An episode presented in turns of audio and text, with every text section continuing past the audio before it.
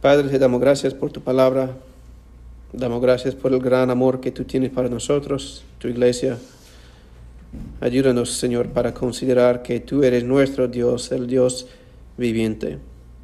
Ayúdanos, Señor, como tu pueblo, para mantener nuestros ojos puestos en Cristo, nuestro buen Salvador. En su nombre pedimos todo. Amén. Ah, primero de Timoteo, ah, capítulo 3, empezando con versículo 14.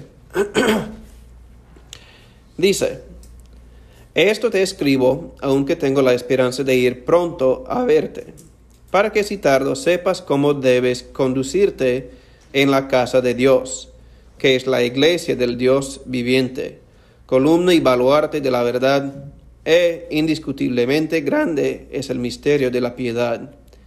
Dios fue manifestado en carne, justificado en el Espíritu, visto de los ángeles predicado a, los gentiles, creído en el mundo, recibido arriba en gloria. Pero el Espíritu dice claramente que en los postreros tiempos algunos apostatarán de la fe, escuchando a espíritus engañadores y doctrinas de demonios, por la hipocresía de mentirosos que, teniendo cauterizada la conciencia, prohibirán casarse y mandarán a abstenerse de alimentos que Dios creó, para que con acción de gracias participasen de ellos los creyentes y los que han conocido la verdad. Porque todo lo que Dios creó es bueno, y nada es de desecharse si se toma con acción de gracias. Porque por la palabra de Dios y por la oración es santificado.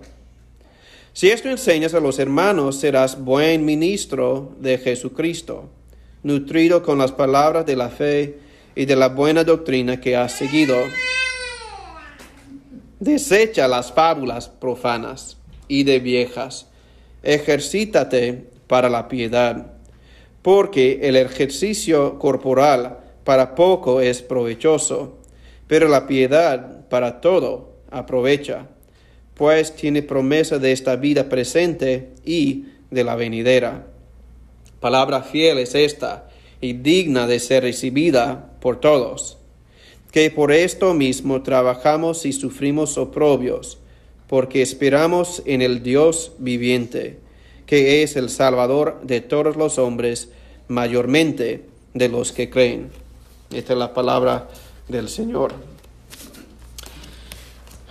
La razón que empezamos con el fin de capítulo 3 es porque en la iglesia tenemos que entender ah, qué es el misterio de la piedad, qué es el misterio de la fe. El misterio de la fe es que Dios mismo tomó carne, vino a este mundo para vivir una vida perfecta, para estar en nuestro lugar, para venir, vivir, morir en la cruz, estar puesto en el sepulcro, resucitado y ascendido. Este es como termina capítulo 3.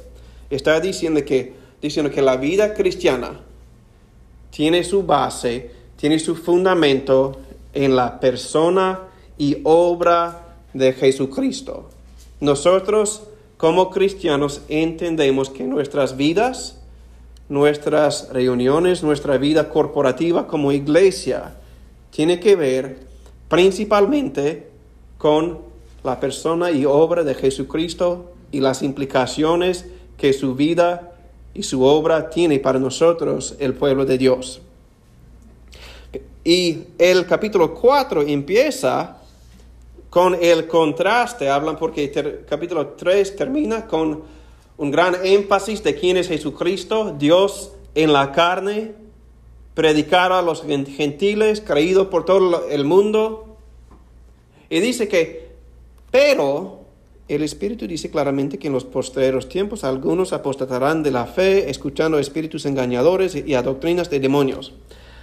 Es, es bien fácil, si estamos leyendo nuestras Biblias, para pensar que hay una división en capítulo 3 que habla de Cristo, que habla de ancianos, que habla de obispos, y empezar como tenemos ojos nuevos cuando empezamos en capítulo 4.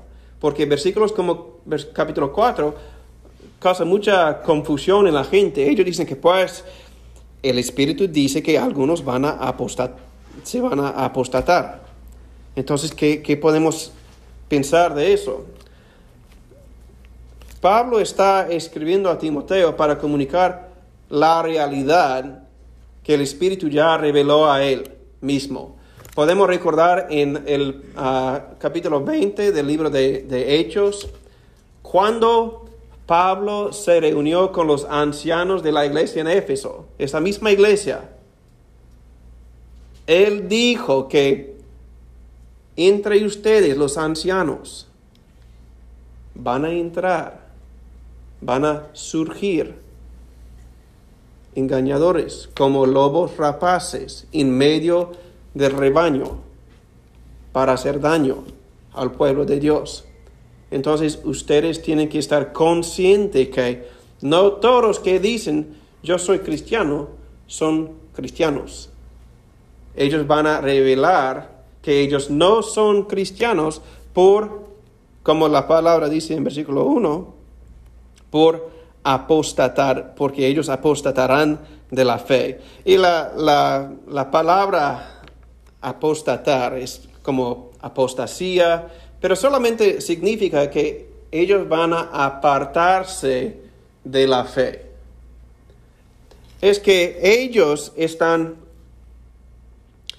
pensando en la iglesia, pensando en las cosas, el mensaje de Cristo, y la razón que ellos apartan de la fe es porque ellos han empezado a considerar a Cristo como no tan importante. Esta es la razón que capítulo 4, versículo 1 está inmediatamente después del fin del capítulo 3, que está hablando de los cristianos tienen que entender que la cosa más importante para nosotros los cristianos es la persona y obra de Dios mismo, Jesucristo.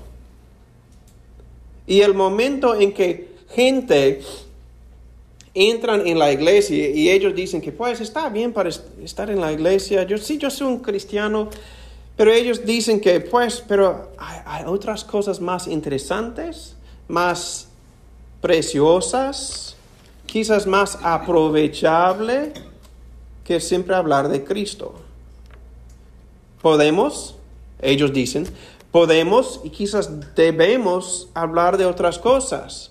Sí, sí, es bueno tener a Cristo, pero lo que realmente necesitamos tener, realmente necesitamos aprender, realmente necesitamos entender y aplicar a nuestras vidas, es algo más que Cristo, algo no de Cristo. Y es impresionante porque uh, versículo 1 dice que este es un mensaje de demonios. Este viene de espíritus engañadores. Porque nosotros tenemos que, que, contemplar que en la vida cristiana, nosotros tenemos la palabra de Dios que siempre nos enseña que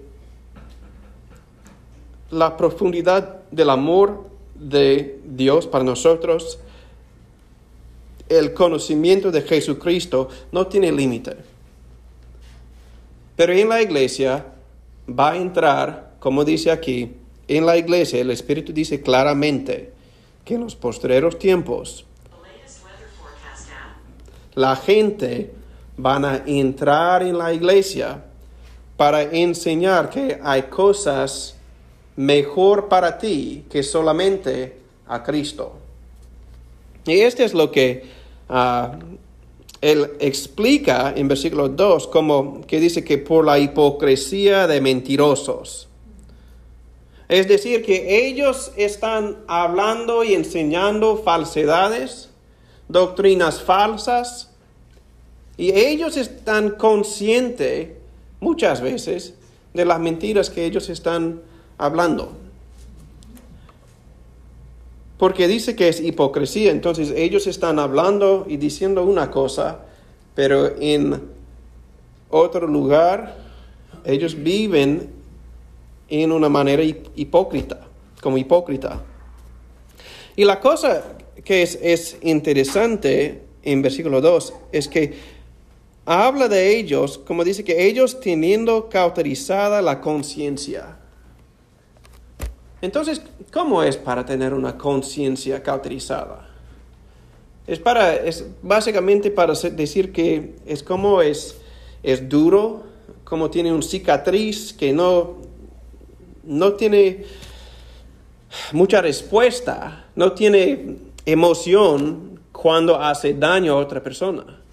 Entonces ellos tienen la confianza para entrar en la iglesia, enseñar cosas falsas, enseñar cosas que ah, desvían la gente del camino de la, de la, fe cristiana y ellos están mirando a la gente que están siendo desviados de la vida cristiana y ellos no sienten tristeza.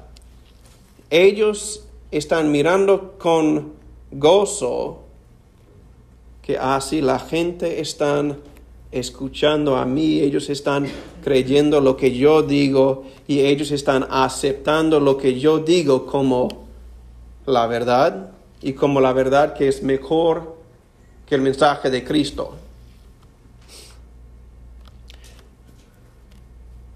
Es una cosa cuando llegamos a estos siguientes versículos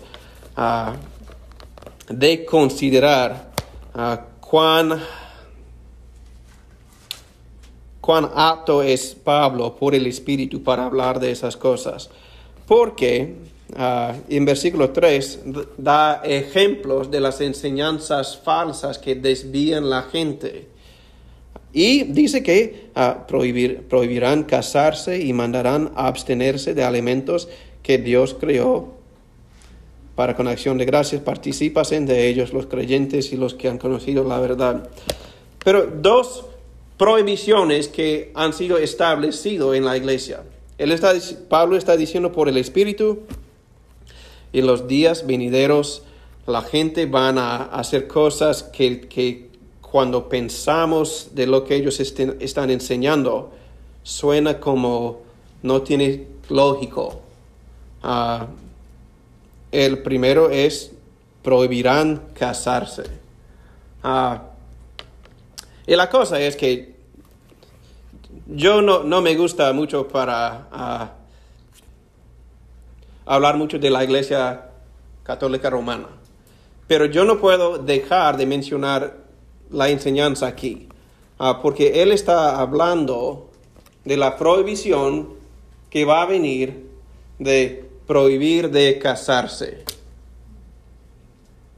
Y para nosotros tenemos que considerar que la iglesia católica en el pasado es la iglesia, porque antes de la reforma solamente había la iglesia católica. Pero había gente en la iglesia enseñando cosas falsas. Y cuando estaba haciendo un poco de investigación para hacer la pregunta, ¿cuándo empezó a enseñar que es bueno y mejor para los ah, sacerdotes, los clérigos, para no casarse. Y ah, estaba haciendo mi investigación, dice que la primera prohibición, prohibición de casarse ah, ocurrió en el concilio de Elvira en 304 ah, después de Cristo. Entonces, no en el primer siglo con los apóstoles, no en los dos siglos Siguientes, pero en el cuarto siglo es la primera vez que un genio dijo que, pues, sería mejor si los hombres y si ellos quieren ser realmente religiosos, sería mejor si ellos no se casan. Y también esta enseñanza creció hasta ah, el siglo XI es cuando el Papa ah, declaró ah, que todos los cleros, todos los, sacerdotes en la iglesia católica fueron prohibidos de casarse. ¿Por qué? Porque es un nivel más alto en su entendimiento de no casarse. Es algo superior en la espiritualidad de no casarse. Pero una vez que leemos pasajes como primero de Timoteo, aquí en versículo 4, este dice que esta enseñanza es de demonios, es malo para la iglesia. ¿Por qué? Porque Dios mismo estableció el matrimonio en el huerto de Edén. Dios mismo, a través del Antiguo Testamento, Él permitió a los sacerdotes y los levitas para tener un papel para, para la adoración en, el, el templo y ellos podían casarse sin problema. Pero a través de los años, las profecías que el Espíritu dio a Pablo, que él comunicó a Timoteo, fueron cumplidos. Porque nosotros podemos pensar que sí, sí, ellos ya han prohibido ah, el matrimonio para los que quieren ser sacerdotes. Pero también tienes otra limitación que habla de cómo ellos prohíben de comer ciertas comidas.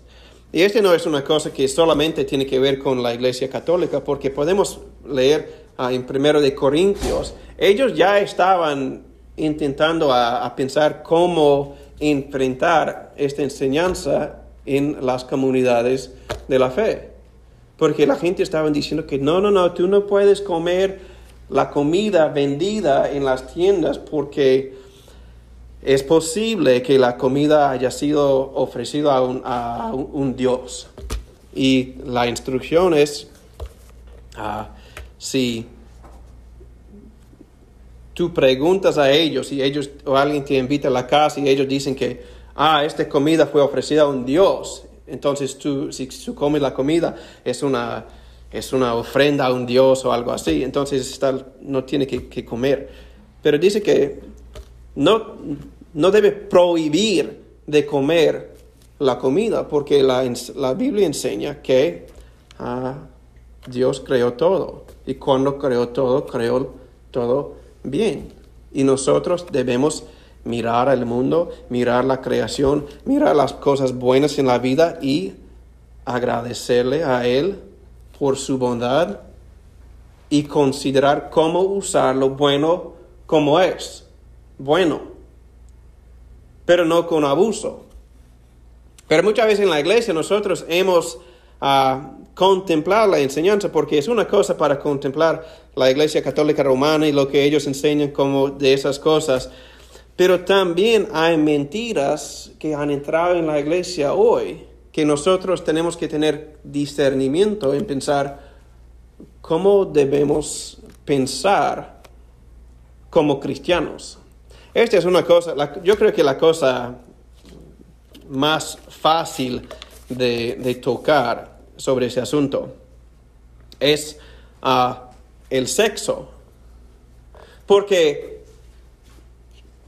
la iglesia a través de los años, especialmente a través de los últimos como 100, 200 años, ellos ah, han callado cuando tiene que ver con hablar con el sexo.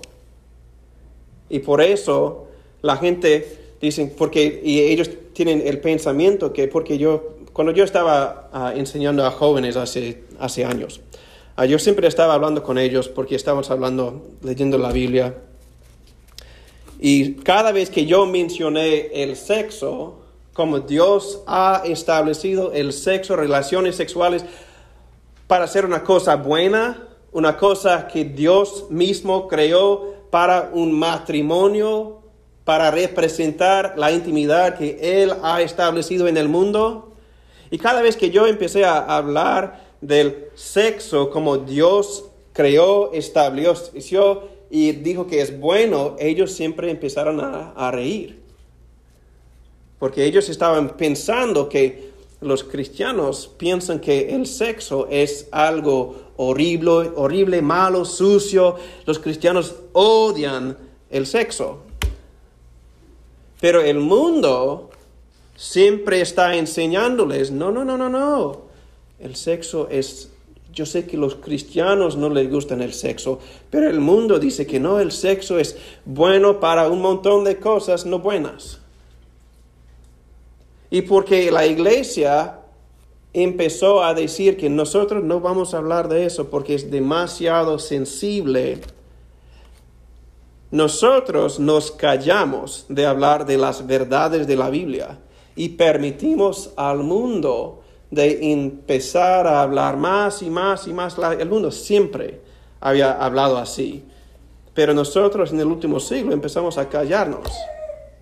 Y por eso nos encontramos en circunstancias como hoy en día, en que el mundo está hablando a nosotros y a nuestros jóvenes para hablar con ellos, para decir que no, no, no, no, no, la pornografía es normal. las cosas, la homosexualidad es normal y bueno. Ah, el sexo fuera de del matrimonio es bueno y normal. Y nosotros, porque nosotros no queríamos hablar mucho de eso, cuando nosotros queremos hablar de esos asuntos ahora, el mundo nos mira como, ¿quién eres tú para hablar de esas cosas?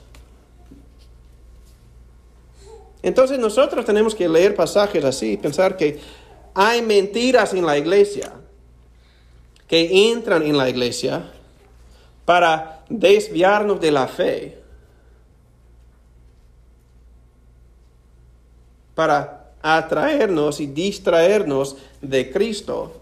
Pero también hay mentiras en las iglesias que tenemos que considerar qué es bueno. Este realmente es el asunto aquí, es que Pablo está diciendo que los cristianos tienen que entender lo que es bueno y lo que es malo tiene que discernir qué es la verdad y cómo entender, aplicar y comunicar la verdad en la iglesia. Este es el problema que existía en Éfeso. Este es lo que Timoteo tiene que corregir. Porque hay gente en la iglesia enseñando cosas falsas y la iglesia no sabe qué hacer con esas enseñanzas.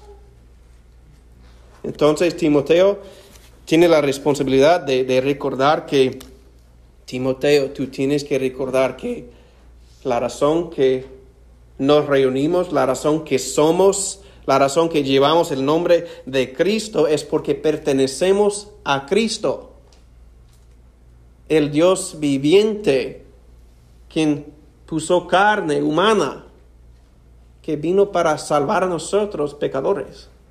Y nosotros siempre, siempre, siempre tenemos que tener este entendimiento en nuestras mentes en una forma clara, para no olvidar la verdad y para enfrentar las mentiras del mundo que hablan a nosotros, que intentan enseñar a nosotros y a nuestros hijos. Y nosotros tenemos que rechazar las mentiras y tenemos que abrazar la verdad. Esta es la responsabilidad. Este es lo que Pablo está diciendo a Timoteo. Es que nosotros tenemos que contemplar lo que Dios dice es bueno, es bueno. Y nosotros tenemos que entender cómo usar lo que es bueno en una manera agradable a Él de hacerlo con acción de gracias. Porque los abusos de esta enseñanza son las razones que nos mantenemos callados cuando debemos hablar. Y en la iglesia hay enseñanzas falsas que entran, como acabamos de leer en versículo 3, de prohibir de casarse, y de prohibir de comer ciertas comidas.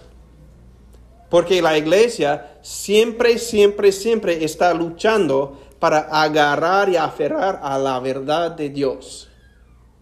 aunque el mundo siempre está hablando a nosotros con mentiras de afuera, pero también como Pablo advirtió a los ancianos en Éfeso en Hechos 20, también hay gente que entran en la iglesia con enseñanzas falsas, diciendo que lo que es bueno es malo y lo que malo es bueno. Y nosotros tenemos que entender con discernimiento realmente que es bueno según la palabra de Dios. Entonces es una cosa para, nosotros. Yo les dejo una, pregunta.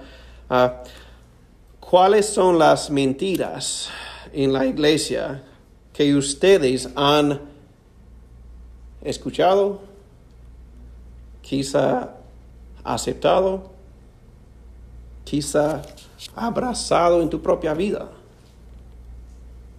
Es una, es una cosa, es la tarea de cada cristiano de siempre hacer este análisis. ¿Qué es la verdad y qué es mentira? ¿Qué es enseñanza de demonio y qué es la enseñanza de Dios? Entonces yo tengo que preguntarles, ¿cuáles son las mentiras que ustedes han abrazado? Y si, tú has caminado con, con Cristo por mucho tiempo, me imagino que tú puedes recordar cómo en el pasado hayas creído a mentiras. Y a través de los años de con ganas de conocer a Cristo mejor, sus ojos, tus ojos habían sido abiertos para reconocer la verdad y la mentira. Y tenía que hacer decisiones fuertes en rechazar las mentiras para abrazar la verdad de Dios. Este es lo que Timoteo está enfrentando en la iglesia en Éfeso. Y esta es la tarea de nosotros, es enfrentar las mentiras hoy. Esta es la, cosa para animar a, Timoteo en su obra de instruir, corregir, edificar la iglesia en Éfeso. Ah, él tiene palabras para animar a, Timoteo. Empezando en versículo 6, dice, si esto enseñas a los hermanos, serás buen ministro de Jesús, nutrido con las palabras de la fe y de la buena doctrina que has seguido. Desecha las fábulas profanas y de viejas, ejercítate para la piedad porque el ejercicio corporal para poco es provechoso, pero la piedad para todo aprovecha, pues tiene promesa de esta vida presente y de la venidera. Entonces, ¿cómo es que Timoteo, un joven pastor, puede corregir, instruir y edificar la iglesia? No solamente por desarrollar estrategias, pero es por estudiar la palabra de Dios para formar, formarse bien en la verdad, para que Él pueda reconocer las mentiras cuando ellos entran y cuando ellos entren en la iglesia. Pero la, la idea es que Timoteo, el pastor, tiene que estar bien listo y apto para responder a las mentiras en la sociedad y tiene que ejercer discernimiento. Este es el gran ánimo que Pablo tiene para Timoteo. Sí, sí, sí, sigues en el camino, sigues trabajando con la iglesia, pero tú, Timoteo, tú tienes que formarse, tú tienes que ser un hombre bien nutrido con las palabras de la fe y de la buena doctrina. Porque la única manera en que él puede ser, un, como dice, un ah, buen ministro de Jesucristo es hacer esas cosas. Esta es, una cosa siempre cuando nosotros pensamos de qué es un buen pastor, qué es un buen ministro de Jesucristo. Es una cosa ah, que nosotros tenemos que pensar que un ministro de Jesucristo, cuando ellos tienen sus, votos para ser un pastor, cuando ellos reciben la ordenación como, como ministro y pastor, ellos uh, reciben la responsabilidad de ser ministro de palabra y sacramento. Porque ellos son ministros de Jesucristo. Entonces ellos tienen la responsabilidad puesta por encima de ellos para pensar y entender que cuando tú hablas al pueblo de Dios, tú no debes hablar de su propia sabiduría. Tú no puedes ni debes hablar de tu propia imaginación, de tus propias estrategias. El trabajo del buen ministro de Jesucristo es siempre, siempre, siempre ingerir y digerir la palabra de Dios para que Él pueda aplicar la palabra al pueblo de Dios. Porque esto es lo que significa para ser un ministro de Jesucristo. Un ministro de Jesucristo representa a Cristo y su palabra al pueblo de Dios, al pueblo que Él compró con su propia sangre. Entonces, cualquier ministro que entra en este púlpito, cualquier anciano que enseña en la iglesia, siempre, siempre, siempre tiene que tener en mente que ellos no están hablando de sus propios deseos. Ellos siempre tienen que hablar de lo que dice la palabra de Dios, consciente que ellos son ministros del Señor Jesucristo. Ellos están ayudando, ayudando y sirviendo el Señor Jesucristo para cuidar, alimentar, proteger, defender el rebaño de Jesucristo. Ellos tienen responsabilidad por el rebaño de Dios, no de su propio rebaño, pero el rebaño del Señor. Y por eso ellos siempre tienen que entender cuáles son las amenazas para el pueblo. ¿Cómo debo yo responder a las mentiras? Que yo sé que el pueblo de Dios está escuchando.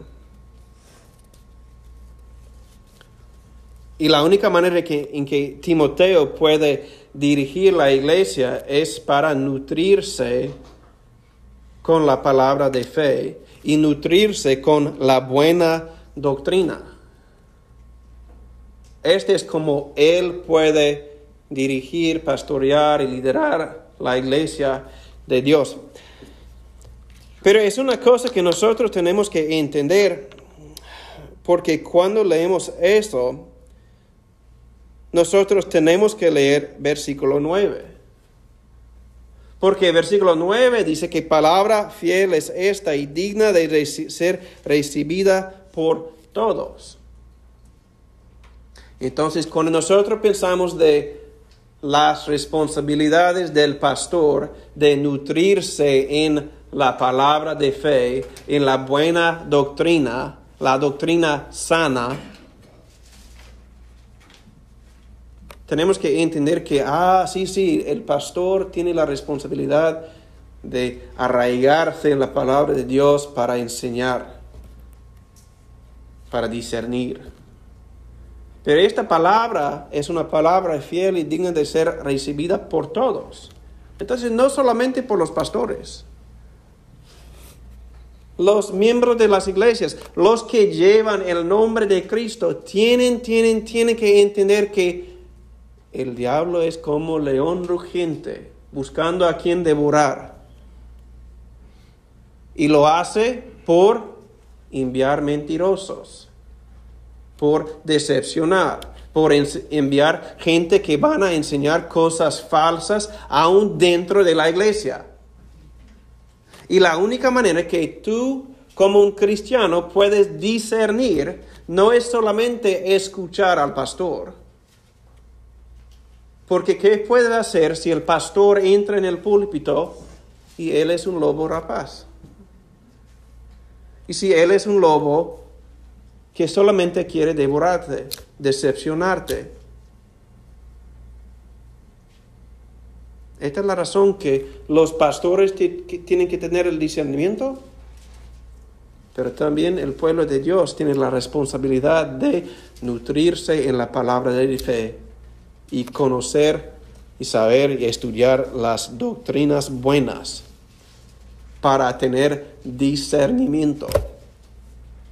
Porque esto es lo que sucedió en Éfeso, porque había gente como ah, hablamos en las semanas pasadas, como vemos en capítulo 1, a Himeneo y Alejandro empezaron a enseñar doctrinas falsas en la iglesia. Algunos en la iglesia empezaron a desviarse de la fe.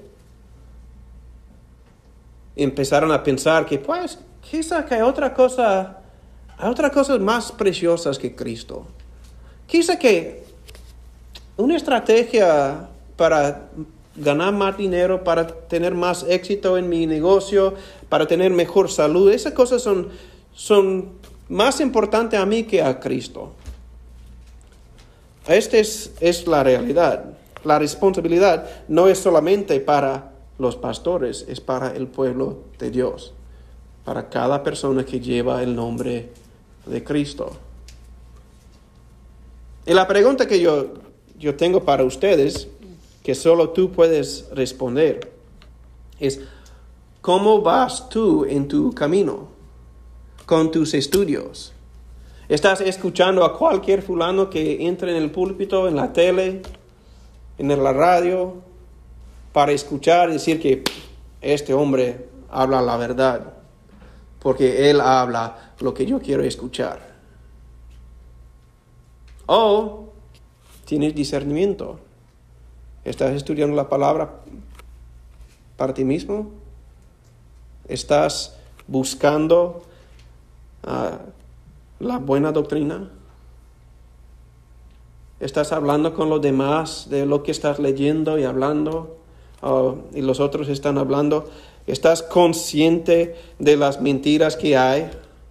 en el mundo y también las mentiras que entran en la iglesia. Porque nosotros tenemos que tomar en serio la responsabilidad de estudiar la palabra de Dios para arraigarnos en su palabra, para discernir qué es malo y qué es bueno, qué debemos rechazar y qué debemos abrazar es la responsabilidad del pastor, pero también es la responsabilidad de cada miembro y cada persona que lleva el nombre de Cristo. Ah.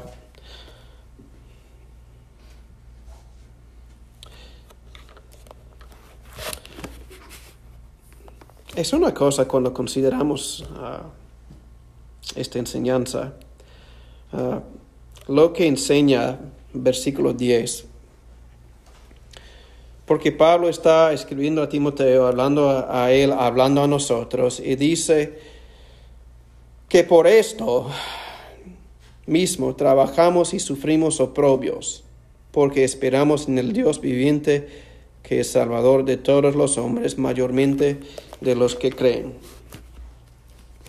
Es, es una cosa cuando consideramos las mentiras que existen en el mundo y también las mentiras en la iglesia. Nosotros podemos ah, pensar ah, de mentiras grandes que hay en la iglesia. La cosa que, que más inmediatamente llega a la mente es este ah, maldito evangelio de la prosperidad que dice que lo que Dios realmente quiere para ti es que seas rico y sano, exitoso en cada aspecto de tu vida, hasta el punto en que tú puedes decir que yo he llegado, yo he cumplido el sueño americano. Este no es el Evangelio. El Evangelio de Dios no es que si asiste a la iglesia, ore una oración como la forma que ellos dicen, Dios va a bendecirte con riquezas, una esposo, esposa ah, buena, una vida sin problemas, con salud que nunca falla. Este no es el Evangelio. Pero desafortunadamente esas mentiras han entrado para decir que, ah, no, no, no, no, no, la vida cristiana es una vida de éxito, de facilidad. Y si tú no, si tú no estás experimentando esas bendiciones, quizá que tu fe no esté suficiente fuerte. Esta es la mentira del Evangelio de la Prosperidad.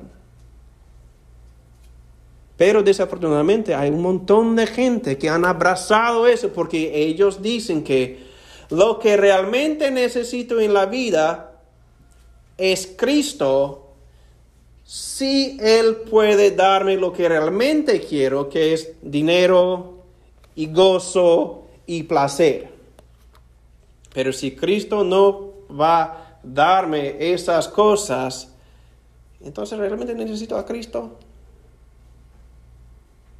Esta es la razón que en versículo 10 vemos como el opuesto del Evangelio de la prosperidad. Porque Él dice, por esto mismo trabajamos y sufrimos oprobios. El Evangelio de la prosperidad es una mentira grande que ha entrado en la iglesia. Y este falso evangelio es un evangelio que enseña que como un cristiano tú no debes sufrir. Esta es una mentira del infierno que mucha gente han abrazado como la fe cristiana. Nosotros como cristianos tenemos que nutrirnos en la palabra misma de Dios, en la buena doctrina que nos enseña que no importa lo que suceda en esta vida, si mi salud me falla, si mi dinero desaparezca, si la policía entra en nuestro lugar de culto y nos arresta a todos nosotros por reunirnos para adorar a Cristo, estamos bien. Este es el Evangelio. Esta es la razón que él dice en versículo 10, por esto mismo trabajamos y sufrimos aprobios. ¿Ok? La vida cristiana es una vida de trabajo, es una vida que va a costarte algo, es algo que él dice que por esto sufrimos oprobios en la sociedad. ¿Por qué? No porque como motivo, pero ¿por qué sufrimos así? Perdón. Porque nosotros escuchamos las mentiras del mundo. Porque nosotros escuchamos las enseñanzas falsas que entran en la iglesia. Y nosotros decimos, este es malo.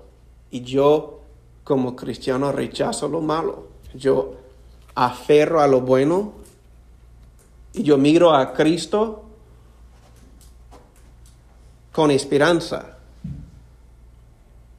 Y por nuestro discernimiento, por nuestra confianza en la palabra, la enseñanza de Dios, nuestra esperanza en Dios mismo, nosotros sufrimos oprobios. Esta es la historia de la iglesia. Puede leer esto empezando con, con los apóstoles, a través de la historia. Pero los cristianos los son los que miran a Cristo y dicen que Él es precioso, porque Él es Dios manifestado en carne, justificado en el Espíritu, visto de los ángeles, predicado a los gentiles, creído en el mundo, recibido arriba en gloria. Y Él es más precioso que todo. Cueste lo que cuesta, Él es más precioso. Y por decir que Cristo es precioso, nosotros vamos a sufrir oprobios. Pero ahora el motivo, ah, no solamente las razones por qué sufrimos así, nosotros sufrimos oprobios, como dice el versículo 10, porque esperamos en el Dios viviente. Es el, es el mismo, ah, la misma frase que él usó en capítulo 3, diciendo que, que la iglesia, nosotros somos la iglesia del Dios viviente. Nosotros pertenecemos a un a nuestro Dios viviente. No pertenecemos a un concepto, no pertenecemos a una ideología que nos va a ayudar a tener una vida exitosa. Nosotros somos de Dios, el del Dios viviente. Nosotros miramos la vida cristiana y nosotros pensamos de mentiras y, verdades y nosotros pensamos que nosotros decimos la verdad es bueno porque es de Dios y del Dios viviente y nosotros tenemos nuestra esperanza puesta en Él. Es, es una cosa, porque hoy, hoy ah, por la tarde vamos a terminar nuestro estudio de Apocalipsis, los últimos dos capítulos. es una cosa, al fin del libro de Apocalipsis, todos los enemigos de Dios, aún la muerte, Satanás, engañadores, han sido echados en el lago de fuego. Las nuevas creaciones entran. ¿Y qué es la cosa más importante, más deseada para el pueblo de Dios? Cuando lees capítulo 21 y 22 de Apocalipsis, no habla de Ah, cuando ellos, cuando los enemigos han sido echados en, el lago de fuego, todos van a recibir ah, dinero, coches, casas grandes, sí van a recibir cosas. Pero la cosa más importante, más impresionante es el hecho que Dios mismo, el Dios viviente, va a estar en medio de su pueblo otra vez porque Él es la esperanza de las naciones. No el dinero, no salud, Él mismo es la esperanza. Es la razón que versículo 10 dice que porque esperamos en el Dios viviente. Esta es la realidad. Para nosotros los cristianos, nosotros podemos rechazar las mentiras, aceptar y abrazar la verdad, porque nosotros tenemos nuestra esperanza puesta en Dios mismo. Si nosotros abrazamos las mentiras del mundo, estamos diciendo que nosotros estamos poniendo nuestra esperanza en las mentiras del mundo, en las cosas del mundo, para decir que estoy poniendo mi esperanza en salud. Tú vas a morir, yo voy a morir. Tú no puedes confiar en tu salud. O quizá que dice que, no, no, yo tengo que gastar todo mi tiempo para trabajar y ganar un montón de dinero para tener el sueño americano. Cuando estés en el sepulcro, el dinero no te va a ayudar. Es la realidad. Tú puedes pensar lo que quieres pensar, pero esta es la realidad. Lo que tú necesitas es algo permanente, perdurable, eterna. Y este solamente se encuentra en Dios mismo. Esta es la razón que él termina versículo 10 diciendo que Nosotros hemos puesto nuestra esperanza en el Dios viviente, que es Salvador de todos los hombres, mayormente de los que creen. Y como mencioné cuando hablamos de capítulo 2, ah, yo creo que ah, cuando habla de todos los hombres, está hablando no del como todos van a los cielos, todos van a estar con, ah, con Cristo, porque la, la Biblia Jesucristo mismo enseña que hay un día de juicio en los que aman a Dios, los que aman a Cristo van a estar en los cielos con Él. Y los que odian a Cristo, los que rechazan a, Cristo, ellos van al infierno. Esta es la razón que dice que, pero la idea es que por toda clase, para drogadictos, para ladrones, para mentirosos, para prostitutas, para los ricos, los pobres. Él es el salvador de todos. Él no vino solamente para salvar una clase de gente. Él vino para ofrecerse al mundo. Y los que creen en Él van a recibir la cosa más preciosa que hay. Jesucristo mismo. Porque Él mismo es el Dios viviente.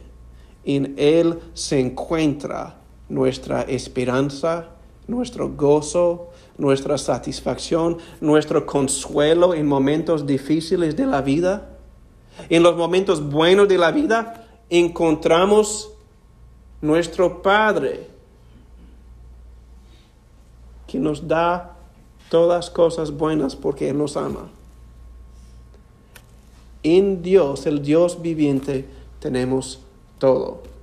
Y cuando pensamos de lo que hacemos en la iglesia, Dios fue manifestado en la carne. Jesucristo. Entonces nosotros en la iglesia, si alguien entra para engañarnos, para decir que lo que realmente necesitas es más que a Cristo, Jesucristo no es tan precioso lo que realmente es importante es cualquier cosa que no es Cristo. Ellos son mentirosos.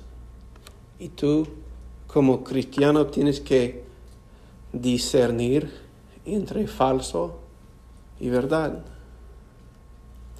Pero ah, yo digo eso para los cristianos, para que ellos puedan tener ah, un, un reto para contemplar cómo pensar, discernir y entender el mundo en que vivimos. Porque nosotros tenemos esperanza eterna. Pero también si tú estás aquí, ah, si tú no eres un cristiano, yo hablo contigo para poner una, una pregunta en tu mente. ¿En qué esperas? ¿Qué estás trabajando para alcanzar, para lograr, para obtener en esa vida? Piensa que realmente va a satisfacerte. Porque yo te digo, las cosas de este mundo va a fracasar sexo, salud, dinero, éxito, todo te va a fallar.